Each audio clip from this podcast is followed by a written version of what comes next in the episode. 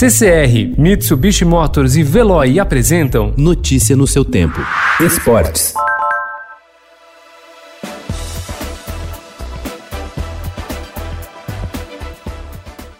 O futebol brasileiro está paralisado por causa da pandemia do novo coronavírus, mas Corinthians, Santos e São Paulo vivem bastidores agitados, não apenas para planejar o restante da temporada, como também por ser ano eleitoral nos três clubes paulistas. Em razão da Covid-19, futuros candidatos angariam apoio por meio de reuniões virtuais e conversas por aplicativos de mensagens. Muitos ainda aguardam para lançar candidaturas de forma oficial.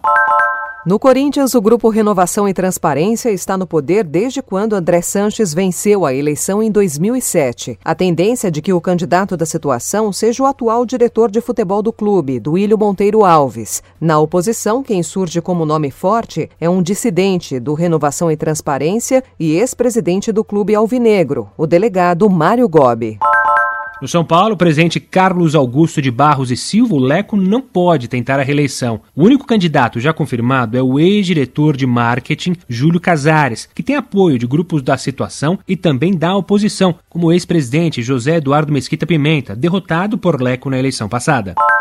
A eleição do Palmeiras será só no fim de 2021, quando o atual presidente Maurício Gagliotti não poderá se reeleger. O cenário aponta para uma disputa acirrada entre a dona da Crefisa, Leila Pereira, como candidata da situação, e o ex-presidente e agora opositor, Paulo Nobre. Nenhum deles, até o momento, garante que estará no pleito. Porém, conselheiros aliados de ambos já trabalham para viabilizar as suas candidaturas. Vale dizer que os dois têm propostas diferentes para o Palmeiras. O governo espanhol autorizou ontem os clubes a voltarem a treinar em grupo a partir de hoje. Segundo o comunicado da organização do Campeonato Espanhol, times como o Real Madrid, Barcelona e Atlético de Madrid poderão trabalhar dentro dos centros de treinamento desde que as atividades sejam realizadas em grupos de no máximo 10 atletas por vez.